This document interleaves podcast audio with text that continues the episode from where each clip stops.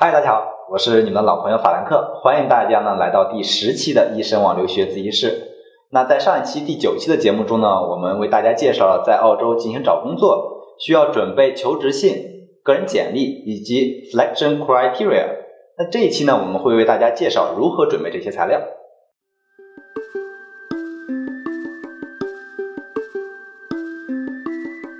先来说一下这个求职信。那在澳洲呢，找工作求职信是非常重要的。那为什么说它非常重要呢？因为 HR 决定看不看你的简历，很大程度上和你的求职信是息息相关的。通过求职信，你可以告诉 HR：一，你有足够的学历、技能和经验来胜任你所申请的职位；二，你对这个职位有不一般的热情和态度，而且这个职位和你的职业生涯规划非常吻合；三，你认同公司的文化，并可以很好的融入团队。而 HR 会在你的求职信里了解到以下几点：一、你的沟通能力、你的思考框架、语法、拼写以及标点符号的使用；二、你的工作经历、技能以及学历；三、你的专业度以及你对细节的关注度。那么，如何准备一封完美的求职信呢？我们为大家带来了一份详细的模板。国外的求职信格式要求和国内大不相同。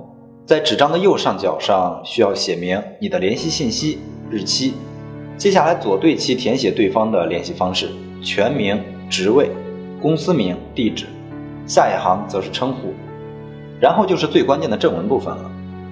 第一段，写明你写这封信的目的，并且说明为什么对这个职位感兴趣，因为有些公司很有可能同时发放多个空缺职位。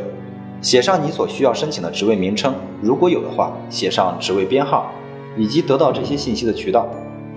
第二段最核心的部分是要告诉 HR 你的优势，说明你可以胜任这份工作。通过呈现你的工作经历、技能、学历与职位要求的匹配度，告诉 HR 你可以为公司带来什么。第三段，展现你的热情以及你的态度，并且说明自己对公司文化的认同。第四段。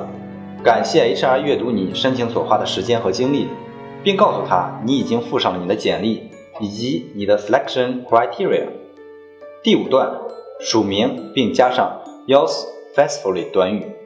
同学们要注意的是，不同的申请需要写出不同的求职信，绝对不能一份求职信走天下。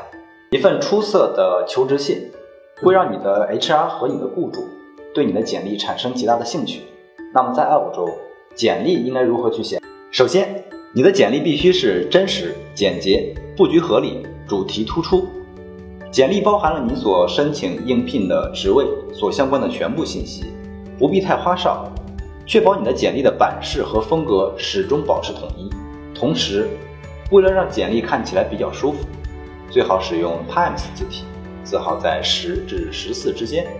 为了让大家有一个更直观的感受，我们为大家呢带来了一份英文的简历模板。一般来说，英文模板呢分为以下几个部分：个人信息，其中包含姓名、地址、电话、邮箱；教育经历和所受培训；学历，写你的最高学历，什么时候在哪里取得的，也可以写你都学了哪些科目，取得了什么成绩，但一定要写重点；工作经历。跟你的雇主解释说明一下，你都做过什么样的工作，现在在做什么，取得了什么样的成绩，把你最近的工作经验放在最前面，包括你之前工作的职位、老东家的名字和公司地点、工作的时间段，描述下你在就职期间的工作内容和职责，在此岗位上你都做成功过什么样的事情。其他技能，如果你有其他或和这份工作有关的技能，也可以填写在简历上。这些小技能可以让雇主看到你的增值部分。兴趣爱好包括群体活动，你参加的体育项目和一些其他的爱好。想一想，在这个活动中能体现出你的什么样的价值？这一部分是开放式的，写什么比较有弹性，但是它也是很重要的一部分。你的兴趣和爱好中反映的东西最好和你应聘的职位有关。推荐者的建议，一般来说两个人就足够了，可以是你的导师、老板。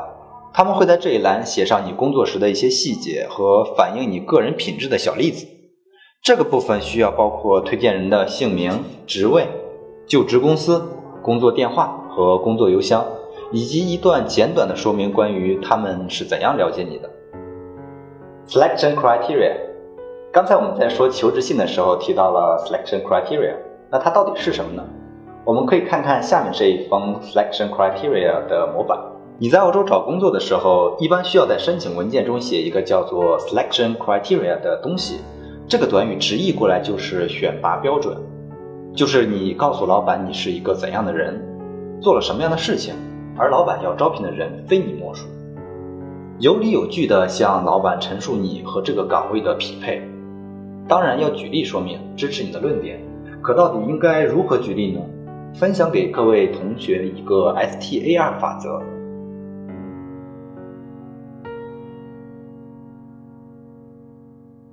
好了，当小伙伴们准备好了求职信、个人简历以及 selection criteria 这三个材料之后，就可以在澳洲进行找工作了。当然呢，这些材料呢，只是给大家提供了一个参考建议。如果说在澳洲的小伙伴们发现了更有意思的一些经验，可以呢通过留言的方式分享给更多的小伙伴们。啊，如果说大家对于这期的节目有任何的建议呀，或者说是一些修改意见，可以呢在下面留言给我们。我是大家的老朋友法兰克，我们在下一期的易生网留学自习室不见不散。